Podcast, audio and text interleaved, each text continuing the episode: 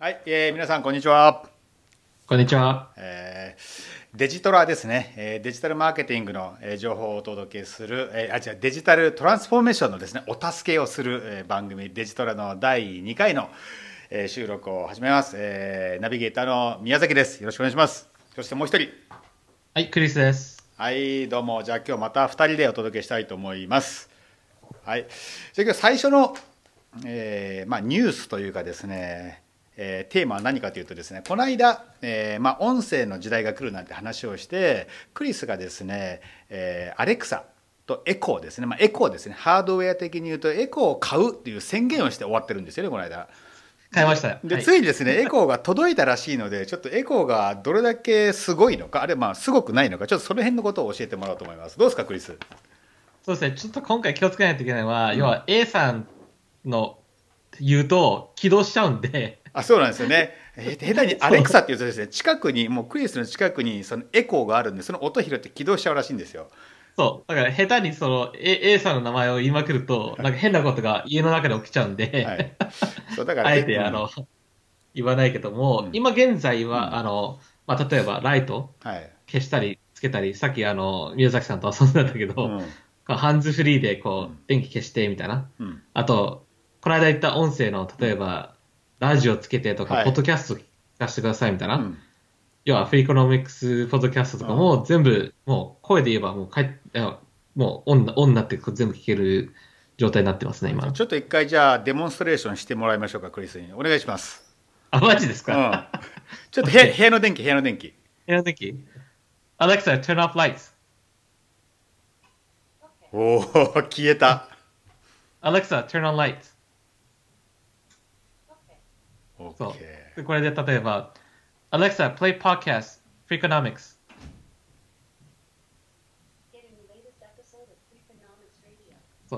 これ皆さん聞こえてますかね？今バックグラウンドでクリスの部屋のバックグラウンドでそう。そうちょっとボリュームさっきうるさかったら下げちゃったんですけど、まあ今こうやってプレイしてるんですよ、後ろで。はい、Alexa, stop! だから僕このさっきねこ,、うん、このデモンストレーションストレーション見せてもらっていや僕たちの予言、まあ、あの2週間ぐらい前の予言はこれは当たるなといや、もう、もうや、もうもう始まってると。うん、本当にだからハンズフリーでとかあのお料理作りながらとか洗濯しながらとかそれでもう音声コンテンツ聞けちゃうとか、まあ、いいろいろできちゃうっていうことでね。そうですね。うんそう。で、あの、まあ、ベーシックな、要はトピックとしてうん、この間カバーしたんですけども、もっと使ってるうちに分かったことでは、まあ、スキルズっていうのがあって、はい。で、1万個ぐらいのスキルズがありますと。うん、それは何かっていう1と万個すごいね。はい。そう。うん。1万。何、何かっていうと、例えば、あれ、A さんの、A さん 危ない 危ない。A さん。A さんの、A さんに何かこう教えたいコマンドがあれば、そのスキルズを足して、うんこうお学習させるみたいな、要は、うん。例えば、あの、為替だとか、うん。要は英会話するときの、うん。要は、あの、対応だとか、うん。あの、そういったものを、そそのスキルを通して足すことでうん、賢くなってく。る。うん。で、面白かったのが、例えば Google Analytics のうん。データとか、うん。声でこのトラフィック何って言うとトラフィックが返ってくるみたいうな。ん。それは結構すごかったですね。すごいよね。そしたらさなんか例えば目覚まし時計代わりとかにもなんかできるのかもしれないなんか朝起きた時にすぐなんか昨日はコンバージョンが少なかったので 今日は頑張りましょうみたいな例えば、でできる、できる。うんできるよね。うんオートメーションしちゃえばできるかもしれない。うん。すごいね。そうあとねオートメオートメーションじゃないかさっき話聞いてておも面白いなと思ったのがこれ今さっきライトがついたり消えたりしたんだけどあれの設定っていうのも結構簡単にできちゃう。そう。あの、どうやってやってるかっていうと、僕は IKEA のラ電気持ってて、うん。で、そのコンセントの間に WeMo っていうベルキン社の、うん。あの、こうスイッチみたいなのがあるんですよね。うん。それはもともとその iPhone とか、その自分の要は Wi-Fi と接続して、うん。アプリがこう、通してオンオフできるんですよ、もともと。はい。で、その設定が Wi-Fi 上でこう認識されるように多分あ、あ要は A さんのうん。ソフトとそのベルキン社のあれが多分 API がこう、もう認識されてるんですよね。うん。だからその設定画面に行ってう、ん。要はまじないの言葉があって、うん。それを言うと、自然とその家の Wi-Fi に入っている、そういう周辺機器うん。をを検知する。うん。で、検知したところで繋げてくれる。うん。だからそれを言っただけでいきなりなんか、何もしなくてもこう、ついちゃったみたいな。だからすごいよねだからホームアプライアンシズっていうのはその家電製品を作るメーカーは A さんが分かるような、まあ、別に A さんの API に対応してるかどうかだよねそれが肝だよねもそう。その気も。う肝だよねこれはもうマストだよね。マストだよねマストですよね。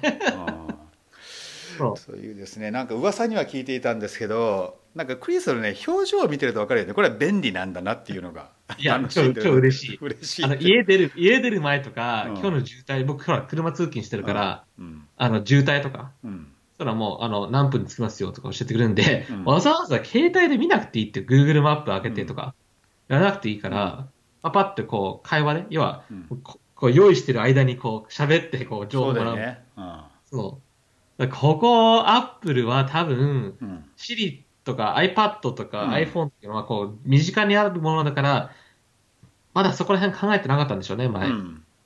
だからこの voice のあれが多分大事性っていうのは多分みんな考えてたんだけども、こうして早くマーケットに入ってきた Amazon って結構強い強いところでポジショニングにいるなと思った。そうだよね。だってもうこの間のね、えー Consumer Electronics Show だともうアマゾン一人勝ちみたいな感じって聞いたんで多分そで1万個もスキルがあるわけでしょ？な一番、一番こう、すごい。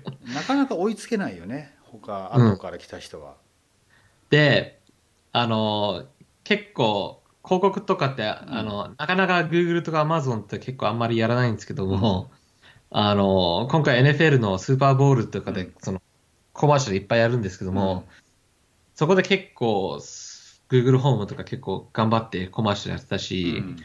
で実際 YouTube 行って、その広告？うん。どっちにビューあるのかうん。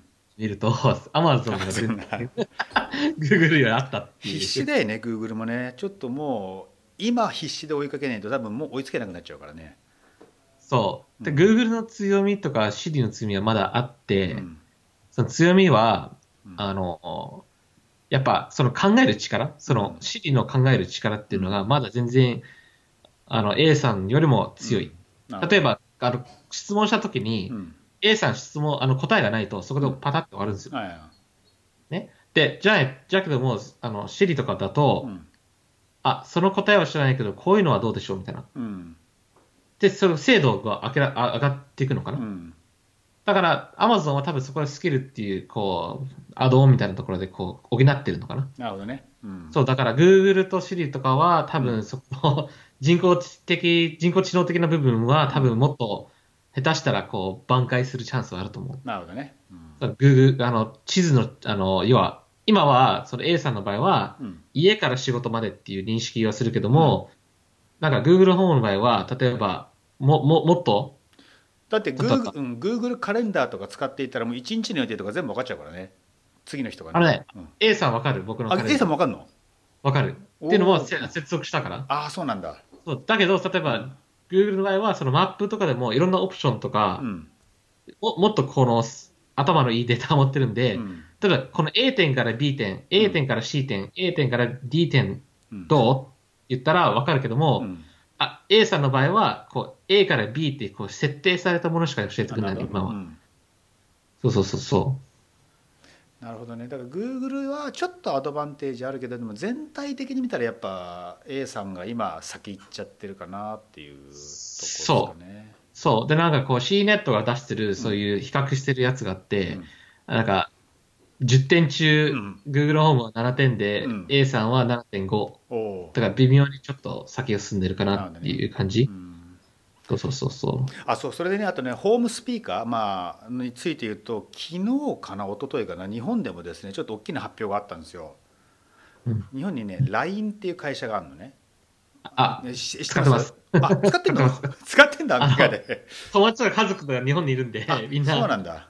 みんな LINE 使ってるんで、うんまあアメリカ人とは全然使ってないからね。うん、そうだよねあんまアメリカでは広まってないらしいけどでその LINE がこのホームスピーカーの市場に参入するって発表したんですよ。おうホーム今スピーカうん、そのまあエコーみたいなやつでね今えースペインかバルセロナでモバイルワールドコングレスっていうなんかそういうイベントやっていてー。あ、あります。うんはいそこで LINE がドーンと発表したらしいえで日本では、えーとエコーよりも先にどうも出すんじゃないかとー、ほうほうほう。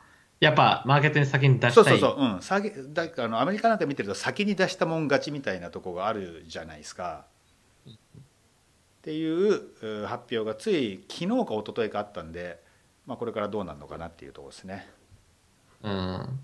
やっぱアジアでさ出したもん勝ちで、やっぱラインが強いのはそれだからじゃないかうんな。うん。だからラインがアメリカに来ても、こう、アジア人の中で終わっちゃうみたいな、うんあるから、やっぱアジアでキング、キングになりたいんじゃないのかな。いろんな意味で。そう日本以外だと台湾とかのタイか。あとインドネシアとかなんかね、うん、その辺とかでユーザー多いんだよね。だからそうだね。ん、その辺でもがっちり固めたいんだろうねきっとね。これ、あの、あれ、あ、A, A さんで言うと最後の一つの面白いネタがあってはいはい。どうぞ、そのグ Google カレンダーでこうつなげた後に、うん。あの、とりあえず土曜日だったんですよ。で、あの、とりあえずそれをテストしたくて、うん。ちょうど奥さんもいて、うん。で、あの、A さん、今日のイベントは？って聞いたの。うんそしたら僕のカレンダーを舐めて、なんか、なんか教えてくれるのかなと思ったら、最初に言ったことが、今日はあなたの結婚記念日です。忘れてたの？二人とも忘れて。たちょっと一週間前に、うん。は話してたんですよ。あだからそのその時点で覚えてたんだけど、うん。その日になって多分忙しくて、うん。忘れてて、うん。あれ、あその A さんにこう、うん、言われたら超、超ショックだった。なんかでもそういうことが続くとさ俺なんか A さんに対して親近感が湧いてくんじゃないのかなと思う自分が忘れていた自分の大事な日をまあプログラムなんだよ本当はプログラムプログラムなんだけど覚えててくれた A さんってなってね俺多分ね A さんが壊れたりすると悲しくなると思うよ、それだけ映画だってね、それ。うん、絶対そうなるもう はい。じゃあまあそういうことでですねそのまあ A さんエコーの話はまた引き続き次回もしてもらうなんかね変化があったらしてもらおうと思います。で今日の本題はですね実は違うんです。これじゃないんです。えっ、と今日はですね実はちょっとこの間クリスからプリンシプルの社内勉強会でも話してもらったんですけど動画ね、はい。えーネット動画あのこの状況ですね。がちょっとアメリカでやっぱりですねいろいろ変化を引き起こしてるみたいなんでそんなとこをですね今日は教えてもらおうかななんていうふうに思ってますね。はい。でまあ動画っていうと、まあ、YouTube とかもちろんあるんですよ、まあ、それはそれでまた話そうかなと思うんですけどなんかその SNS のプラットフォームそれと動画なんていうことでですねなんかトレンドがあるなんてことなんでちょっとその辺じゃあクリスに教えてもらえもらいましょうかね。そうですね。多分皆さん、あの、テックニュースとかフォローしてると、うん。まあ今週で目新しいニュースとしては、あうん。の、スナップチャットうん。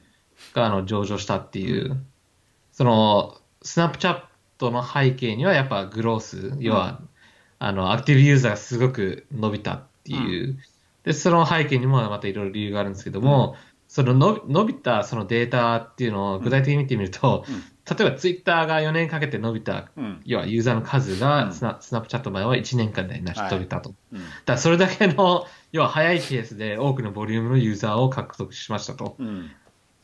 じゃあ、だ誰が一体使ってるんだっていう話になってくるんですね。で、実際見てみると、多くは、その、アメリカでいう、あの、まあ、世界でいうミミミレニアル。ミレニアル。ミミレニアム ミレニオス、ミレニオスね。うん。要は、あの、何歳だっけな？要は、ジェネレーション X の次の時代の子たちですよね。だけど、その中でもデータがあって、そのミレニアルズの中でも、あの、18歳から34歳がミレニアルなんですけども、あの、その中でも、うん。あの、なんだ、18歳から24歳、うん。ミレニアルのもっと若い層たちが、スナップチャットを、うん。あの使ってると。うん。そう。はいで、スナップチャットっていうのは元々、まあ動画っていうよりも、もともとインスタグラムと同じで、うん。要はあの、フォトとかスナップしたものをこうシェアする。うん。で、スナップチャットは何がこう違うかっていうと、うん。あの、時間性なんですよ。うん。そうシェアしたものがすぐ消えちゃう。消えちゃうはい。要は使い捨て。うん。そう、だからそれ、それがすごく若者にすごい大ヒットして、うん。そのコンテンツに、うん。要は、あの、なんだ、なんだ、あの、魚で言う、なんだ、あの、うんあるじゃん。魚ってほら、腐るじゃん、すぐ。はいはいななんだ日本語で？賞味期間？賞味期限？賞味期間というかでは、いやあの、せせ洗練された。鮮度？鮮鮮度。鮮度ね、鮮度ね。写真とか。かそういうコンテンツに鮮度がつくっていううんことを、スナップチャットはこう、こう要は、開発した。なるほどね。うん認識させられた。うんそう。だから貯蔵、貯蔵するもんではないうん。使い方、要は、すごく広めましたと。うんで、そのトレンドが、その若者たちにすごく爆発的に人気。うん。じゃあなんでこんな若者を気にしなきゃいけないんだっていう話になってきて、なんでこんなうん、だからどうしたんだって話なんだよね。うん。だけど、アメリカのその労働人口の3分の1がうん、この数年でうん、このミレニアルズに変わるんですよ。うん。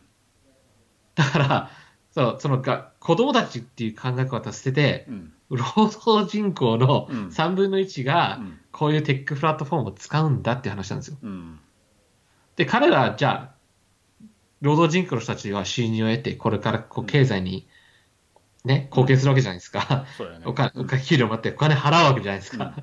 でその時に、お金払うところ、どこにお金払うんだっていうところで、うんで彼らはテレビを見ないと。うんで、彼らがエンゲージしてる時間、滞在時間が多いところっていうのは、スマホで、スマホね。はい。スマホの中でも、うん Facebook ではなく、うんスナチャーとか Instagram に移ったと。うんだから、Facebook はスナチャーを回収し、買収したかった。うんでもでで、きインスタグラムを、うんそうそうそう。で、インスタグラムを投資して、うんどんどんどんどんスナップチャットっぽいフィーチャーを足していった。うんここ最近ね。この1年間で、はいライバル心強いんで、どんどんどんどん同じような要は機能を足してた。で、そのスインスタグラムとスナッチャーは、そのフィーチャーの中に、要はビデオとかストリーミングっていう機能が、うん。すごく若者に受けてる。うん。なるほどね。えスナップチャットのビデオっていうのもやっぱ時間が経ったら消えちゃうの？それはまた別の話なの？あの、そう、ビデオ、要はあの、ストーリーっていうのがあって、うん。あの、なんだろう。この一日の中で、こううん。限られたこう時間内に、こう写真とか動画とかをこうつなげられるんですよね。へそう、だから、例えば朝起きたら、こう、動画を撮る。えうん。で、ボタンを離す。ん。会社に行った時に、こう、ちょっと3、なんかはい5秒ぐらい。うん。で、一日の終わりに、うん。なんか30秒ぐらいの動画ができるじゃないですできるんだな。はいはい。か。そう。で、それをこう、スナップチャットに上げると、人がそれを見たら、もう消えちゃう。あだから、それが、なんかこう日記みたいな感覚で、はいみんなこの、あ、遠くに離れた友達でも、うん。彼らがどういうふうに生活してるのか分かると。うん。つぶやきだとか、うん。写真だとか分からないじゃないですか。うん。だからそれがすごく、あの、若者たちが、うん。みんなこう一緒になって一緒に生きてるんだっていう感覚がするんですよね。やっぱビデオはさ表情わかるからいいなと思って、まあ最初まあ、最初の方でちょっと言ったけどそのエコーを語る時のねクイズが本当に面白そうだ楽しそうだなっていうのやっぱビデオでビデオでわかるもんね。それがさツイッターかなんかでさこういうふうにさちょこちょこさツイートしててのさなんかやっぱね伝わってくるものは違うと思うからそういうとこは大きな違いかなと、うん。けどね、ツイッターもちゃんとペリスコープっていう会社を買収してるんですよ。はいはい、うん。で、あれもライブストリーミングの会社なんですけども、うんいまいちそのスナッチャーとかインスタグラムのキャッチアップできてない感覚がある。そうだからライブストリーミングの動画っていうのは、うん。ツイッターも実は機能がある。うん。なんで使わないんだろうね。でもそっちもうやっぱりし動画っていうかその支配的なプラットフォームとしてスナップチャットっていうのがあってみんながそこにいるからそれを使い続けるみたいなそんな感じなんですかね。他を使うもう理由がないみたいな。やっぱみんながいるところに行きたいんじゃないですかね。だからその、あの、早いもん勝ちみたいな早いもん勝ちがなんよね。うん、そう。で、やっぱ、そうね。うん。まあじゃあもねう若者が使っているプラットフォームっていうとスナチャとあとはさっき言ったインスタグラムが。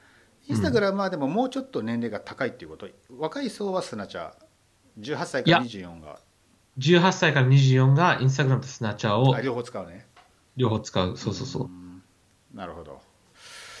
わかりやしたってっていう感じで、まあ、動画っていうのは自分の日常を撮るなんていう意味でじゃあえみんな若者がそのプラットフォームになってるってことでねススナップチャットがね、うん、そうですね。あとこれでなんかちょっと教えてもらったのが、まあ、企業もやっぱりそのスナップ、えースナチャのね、えープラットフォームを使っていろんなはん、まあ、プロモーションとかしてるとか聞いたんですけどちょっとその辺をねまた教えてもらえると嬉しいなと思うんですけど。そう。さっきも言ったその NFL スーパーボールっていうのを起点に考えると、うん。あの、NFL ではあの国のお祭りみたいな感じで、うん要はあの、アメフトの要は決勝戦みたいな形じゃないですか。でそこですごく国民の目が集まるんで、うんすごいあの、広告費がすごく集まりますと。はい。で、そこで、やっぱ出てくるトレンドとし、動画トレンドとしては、その、ただ単にテテレビに載せた動画っていうのは、うんまあそこでこう終わるじゃないですか。うん。だけど、継続されて YouTube で見られるんですよね。うん。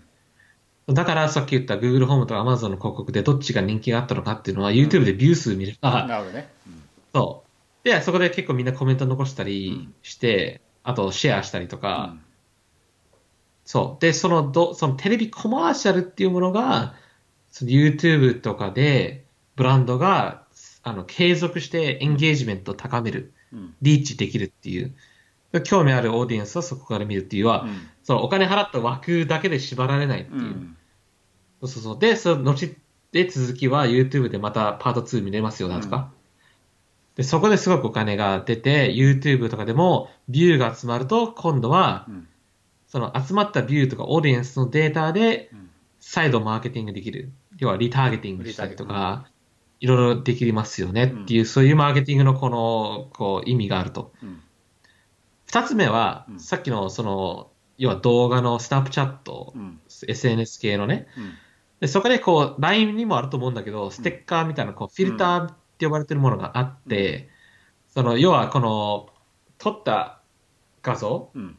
とかにこう、フィルターを足すと、例えばそのブラ、なんかこう、水がかかったようはな感じになったりとか、いや面白いじゃないですか。うん。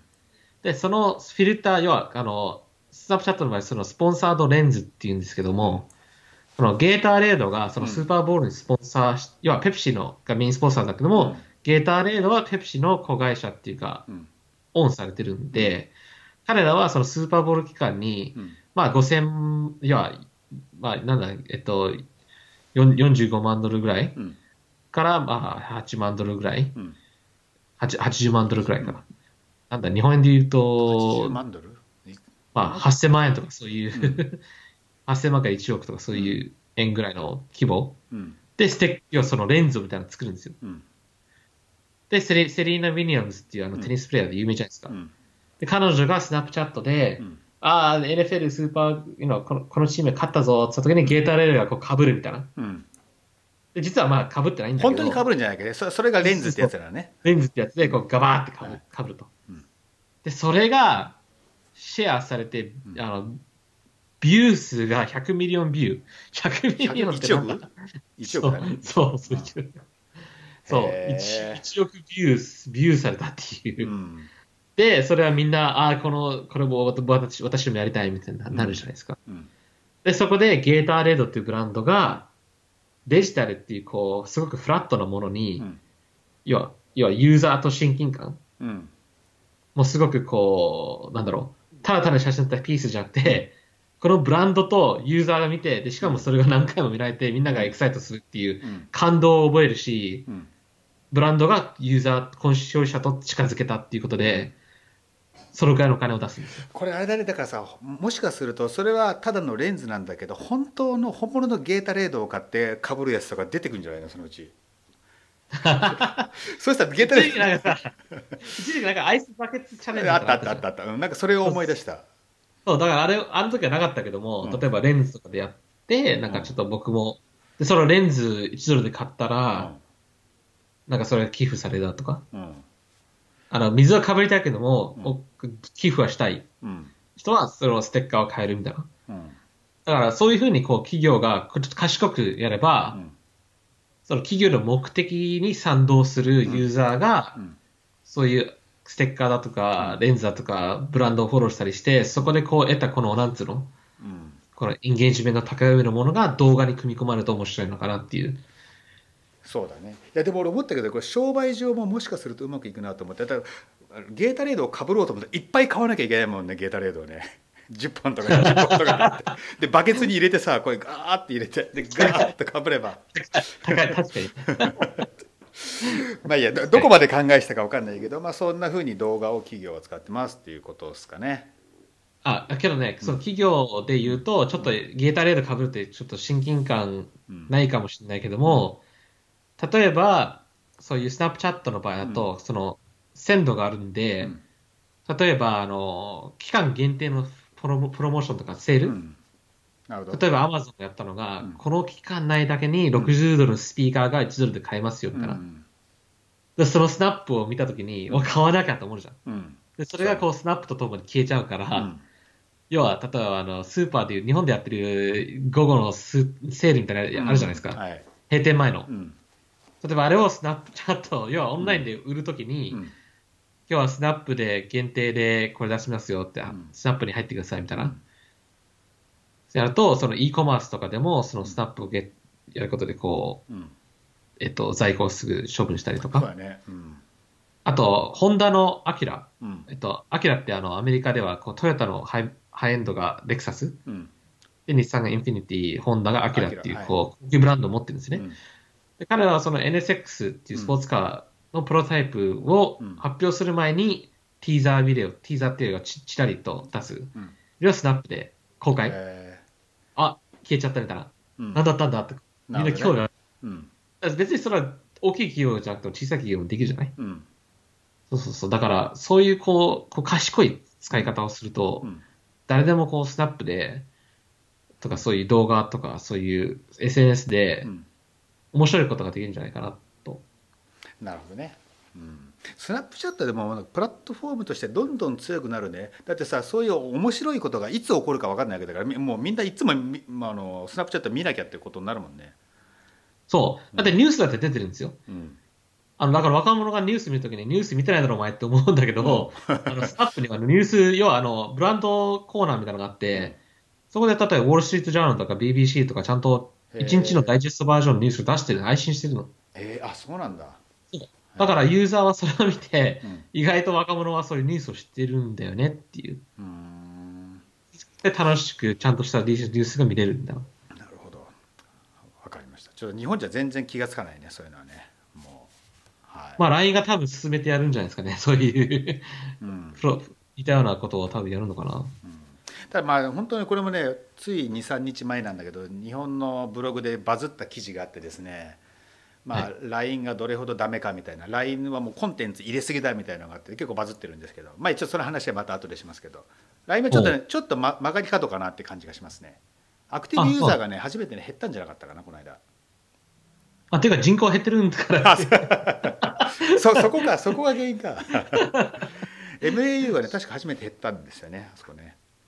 なるほどね。うんまあ、そんな困難もありますということで、はい、じゃあ、あとはそうですね、そうか、あとは、そう企業が、そうだ、あのセリーナ・ゴメスの、えーお。インスタグラムポストの話とかしてもらうと、これも面白いかなと思うんですけど、そうそう、セリーナ・ゴメス、僕はよくわかんないんだけど、うん。要は、あの、ジャス、ジャスティン・ビーバーでしたっけ？あの、有名な、うん。ね。うん、僕もあんまりわかんないけど、あはいジャスティン・ビーバー、まあ、歌手で有名じゃないですか。YouTube で人気、うん。あの、有名になって、うんで、彼の元カノですかね。はい彼女が、要は、インスタグラムすごい数のフォロワーがいて、はいで、あの、ハリウッド女優とかでもないけども、要はその、若者にすごく支持されてフォローされてますと。まあ日本とかにもいるでしょ。なんか、うん例えば、吉本でいう渡辺、なんなんだっけ、直美さんだっけ。まあ、なんかそういう人がいますと。いますよね。なんかそういいうような感じで、で、彼女とかこうポストすると、やっぱすごく支持してる人は、オーディエンスがすごくフォローしてるし、見てるし、それが結構たまに、彼女がそう自分が使ってる商品だとか気に入ってる商品を紹介するんですけども、で、彼女は使っ気に入ってる商品しか紹介しないと。あなるほど、はい、その中で、オーガニックだけね、うんそう、オーガニックなんですね。ごいオーガニックな、はい、で、彼女はうん。コーチ好きで、はいで、コーチが、うんじゃあ彼女にこう、ワンポスト、うんあの、出す、出すっていう時にう、んいくら払ったかっていう話ですね。彼女がコーチのなんか商品を持ってそれをポストするってことねまあ、多分コーチには限らないよね。だから一応多分その平均的なその一つのスポンサードポストっていうものかな。はいで彼女が商品持って、ああ、これ素敵っていうこの写真をこう SNS にはい出すのに、彼女は5000万円から6000万円ぐらいもらってると。その一つのポストで。写真1枚そうそう。すごいなすごいよね。うんだからこういう若者のね、SNS とか動画で有名になってる人たちって、うんなんか金もらってないだろう、はははと思ってるけど、意外とすごい金もらってて、うんでそういう、そのブランドがそういうリーチできないオーディエンスのカラーを使ってリーチしてるっていうところにあるんですよ。うんはい。なるほど。はい。というわけでじゃあ SNS& 動画っていうのはまあそんなとこですかね最近気になるところとしては。そうですね。まあ、そそういうのはハリウッドの有名な人たちだけども、うん実際その YouTube スターっていうのは、はいはい、じゃあそう次ねあの YouTube の話しようかなと思ったのでじゃあちょっと YouTube スターの話を聞かせてください。だから、YouTube だ、うんそうそうそうそう。そういうね、そう、SN スター、SNS スターっていうんですか。そうそうそう。そうちょっとねそのスターの話ちょっと最初にしちゃうとですね YouTube のまあ日本的に言うと YouTuber だよね YouTuber のああ。そそっちも同じ？アメリカでも YouTuber って言うんだっけ？うん。言わない、言わないかもしれない。YouTube。YouTuber っていうのかな？なあんま聞かないかもしれない、YouTuber って。なんか YouTube 上で活躍している素人さんね、それまあ、うん、YouTuber なんですけど、まあ、アメリカ版の YouTuber は結構お金稼いでるらしいという話をそう。そう、だから、やっぱ、日本の場合はなんかこう、テレビで人気だからっていう感じじゃないですか。うん。なんか、その、今の若者っていうのは、うん。まあ、テレビっていうのが先に来ないかもしれない。要は、テレビの前で人気にすでにもう人気になってるうん。かもしれない。ジャスティン・ビーバーがもう、ジャスティン・ビーバーがいい例じゃないですか。うん。で、今、その YouTube スターでテレビで有名ではない人たちで、うん。まあ、10 15億円、15億円とか、10億円とか5億円とか、ちょっと皆さん聞きましたが12ヶ月。15億ですよ15億。個人だよねこれね。そうそう、個人個人。そのレベルで、こう1年間で稼いでるやつが、こう、ゴロゴロいると。ゴロゴロいると。ゴロゴロいると。あで、彼らが YouTube スターっていう、なんなんでスターだかっていう、こう、ど、なんか、要は彼らに、オーディエンスうん。に対して何かのコンテンツを出しているわけじゃない？で、今すごく一番トップにいるやつが、うん。ピューディーパイっていうやつがいて、彼は、なんかすごいふざけてるんだけど、なんか、なんかオンラインのゲームだとか、携帯のゲームとかうん。を、なんか紹介して、こうプレイしてうん。見せてるだけ。だけ。なのに、うん。フォロワーっていうか subscriber が、なんだ、50 million？え5000万人か ?50 も、そう、5000。50 million そうで5000万人だよね、うん。そうそうそう、なんか、うん。それすごいね。なんかもう若者全部みたいな感じだねきっと、すごいでしょ。うん。だから、そのおふ、おふざけで、こう、ゲームを紹介するのが好きなのかな、若者はわかんないけど、すげえフォロワーがいっぱいいるっていう。で、しかも15億円ぐらい儲かってるっていう。うん。で、まあそういうのがいっぱいいるんですよね。うん。例えば、クッキング系、うん。ゲーム系、うん。なんか、要は、あの、エンタメ系、スケーター系とか、うん。いろんな、こう、ジャンルの、要はトピックでう、んすごく頑張ってる奴らがいるってい。っていううことでね。でやっぱねでもそれだけお金を稼げるっていうことはやっぱ広告のプラットフォームとして広告を出すプラットフォームというかメディアかメディアとして YouTube っていうのが企業の間でもまあもちろんあの使われてるっていう、まあ、ことの裏返しなんだけどなんか広告メディアとしての YouTube はなんかまだまだまだまだ安いんじゃないかっていうなんかそんなこともこの間教えてくれましたが。あ、なるほどね。はい。あのー僕はちょっとこう Google で検索してて、うん。じゃあ、あの、その広告、YouTube の広告って実際出すとどうなのかうんっていう話でちょっと勉強してみたんですよね。うん。まあ、あの Google の方だとなんか CPC、要はうん。クリック単価がどんどん上がっていくっていう感じがするじゃないですか。うん。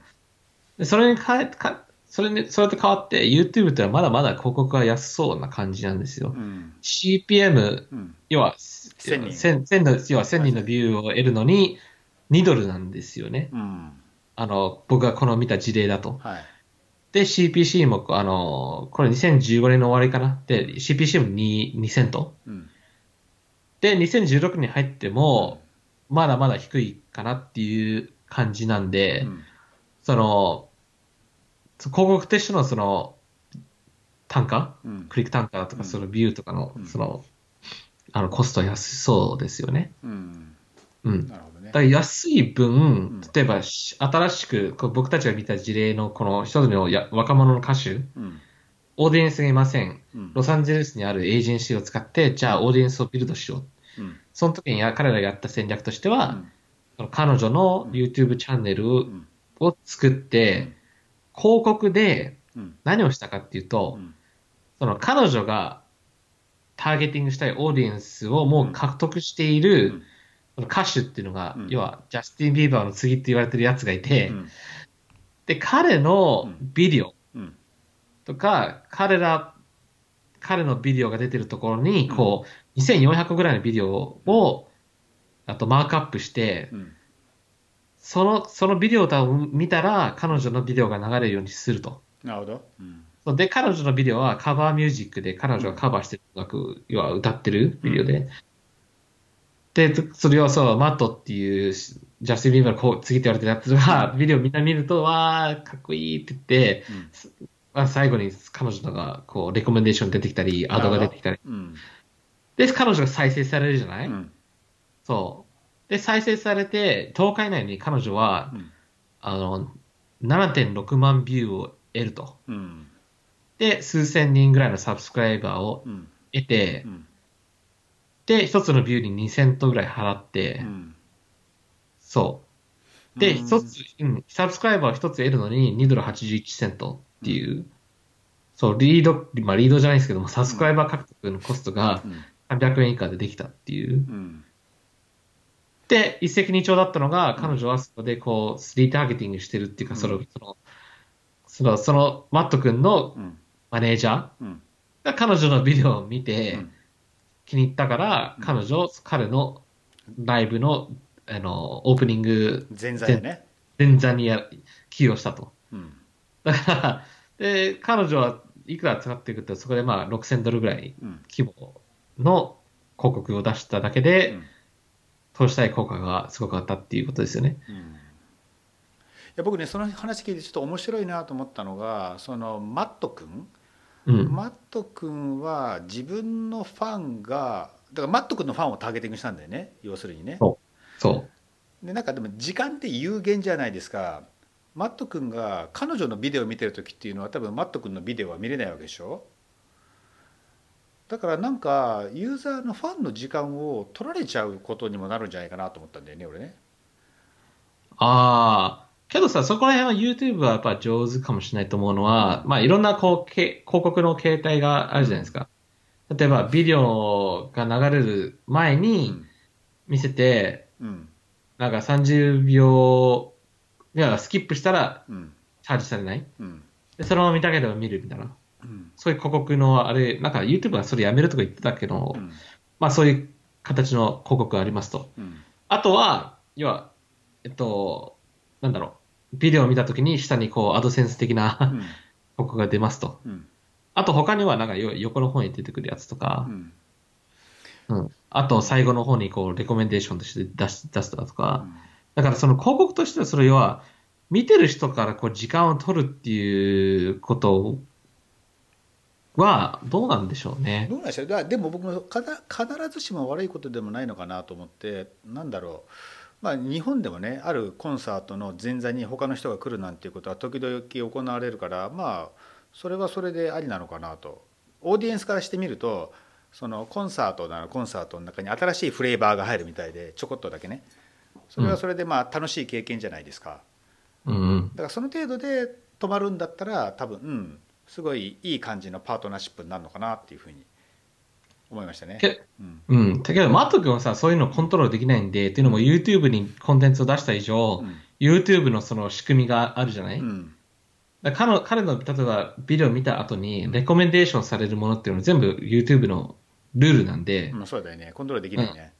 うんうん、その後に recommend されるものは、要は、今のウェブでいう SEO 的なものじゃないですか。うんこのビデオを見たら、次はきっとこれ見たいっていうもの？うんだから、そうすると今度 YouTube のビデオタイトルとか description を、うん。キーワードをちゃんと入れると、うん。多分、あの、なんか、連続で繋がるように、こう、そういう戦略もできるよね。うん。例えば、コカ・コーラのコマーシャル流れた後に、例えば、炭酸飲料の、なんかもっと小さい会社はそこで、こう、それを、こう、尻尾にこう掴むうん。形で、こう、そういう戦略とかできるかもしれないよね。そうそういやだ僕ね最近ねあのちょっと話は変わるんだけどツイッター広告っていうのをやっていてですねツイッター広告のターゲティングの仕方として面白いなっていうのが、えっと他の人のフォロワーをターゲティングできるんですよ。うん。でまあそれ結構使ったりするんですけどでまあいい結果が出たりもするんですけどそれってやっぱ他のその他の人？他の人から見ると自分のフォロワーに対してちょっかい出してくるやつじゃないですか僕なんかはきっと。そこまで考えてないんじゃないですか、まあそうそうだろうね。考え、うん、そうだから、えっと見てる人はオオーディエンスは全く気が付かないしその僕にターゲティングされてるその人も全く気が付かないんだけど僕はまあそういうターゲティングができるプラットフォームなんですね。ツイッターってね。だからそれがすごい面白いなと思って、うん、あそれ、うん。そ、そ、それを、あの、持ち出したうん。から、ちょっと面白いデータがあって、うんなんかあの、そもそも38%のビデオビューっていうのはビデオ広告なんですよ。ほうほう、うんで、そので、そのパーセンテージっていうのは、こう、2010年から、うん2010年ぐらいは10%とか15%の間ぐらい。うんそれが2014年とか2015年にかけて、それがこう40%近くなってきてる。上がってるとね、そう。うんそもそもオーガニックとして見てるビデオが、うん要は広告なんじゃないかっていう。うんあ はいそう。ねね例えば、うんっていうのも、ブランドが作ってるビデオ自体うが、んもう、オーガニッうクっぽくなってる。ていうことねうん。例えば、なんか変な話、その、あの、スーパーボールの話に戻るんだけども、YouTube ね。うんコカ・コーラとうん2014年に出したビデオが CM? うんがなんかそう当時あの警察だとか白人黒人のこうちょっとテンションがあった時にコカ・コーラがうん。アメリカはいろんな人種がいるっていう要は要は God bless America みたいなそういうような、ね、 beau beautiful みたいなそういう America's beautiful みたいなそういうビデオがなんかこう出ていろんな人種の人がこう仲良くやってる。うん。で、2017年になって、トランプ大統領になって、でそのビデオがすごく、あ、今でも全然こう、ね、ユーザーにとってはすごく、うん。あの、賛同するもんじゃないかっていうことで、再度またやったんですよ。うん。だけど、そのビデオ自体は、そのコカ・コーラ売ってるわけじゃ、全然売ってるわけじゃないのね。うん。そうそうそう。だけど、そのビビデオのビュー数っていうのはすごい数なんですよ。なるほど。で、だからコメントとか見ると、うん。コカ・コーラすげえとかじゃなくて、うん。このビデオすごく綺麗。うん。とか、 beautiful とか、うんだからコカ・コーラのそのメッセージっていうのは、みんなに、ね、なんかあるじゃないですか、こう、ハッピーで、うん。みんながこう楽しく、はい。人種関係なく、はい。宗教関係なくみたいな、そのメッセージがすごくそういうビデオに出てるっていうことで、うん。ユーザーは多分コカ・コーラの広告を見、だから見てるわけじゃなくて、うん。僕はすごく賛同できるビデオ、うん。綺麗なビデオ、かっこいいビデオっていうことで見てるのかなっていう。う。んで、コカ・コーラのこう音が出ることで、ちょっと洗脳されてみたいな。なるほどね。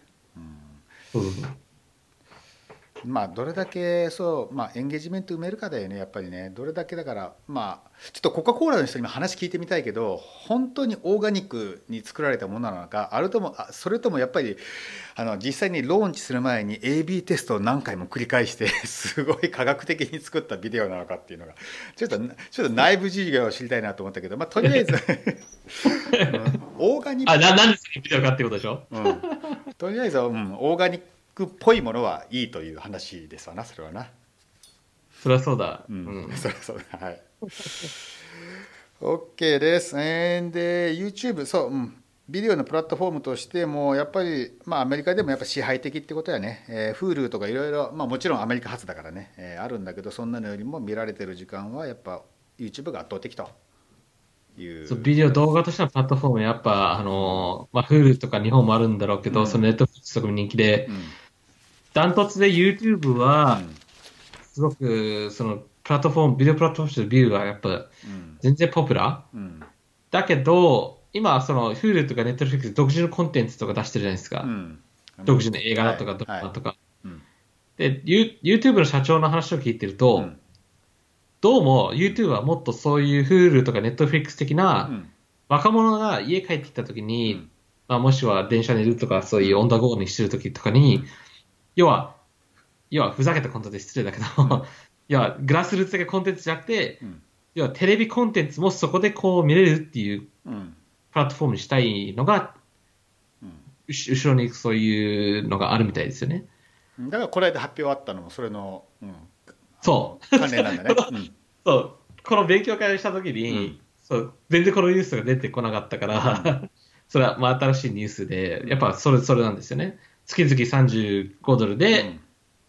なんだっけ、そのケーブルテーブルでやってるそのチャンネルとかが YouTube で見れますよっていう。うん。発表ありましたね。そう。だからまさしくそれで、うん。要はユーザーとしては、あ、うん。じゃあケーブルとか加入しなくても、うん。YouTube から見れるんだっていうことで、すごくそれが興味深いものですよね。うん。そまあ、動画っていうことでなんかもういろんな動きがあるわけだよね。だからケーブルテレビのかアメリカの会社もそのケーブルテレビ番組流すってこともやってるしあとはまあインターネット接続をケーブルテレビ経由でやるっていう人も結構おあの多いわけですよね。うそうですね。うん。やっぱ僕はコミカスという会社の、要はネット接、ネット環境っていうか、うん。あの、プロバイダー使っていて、うん。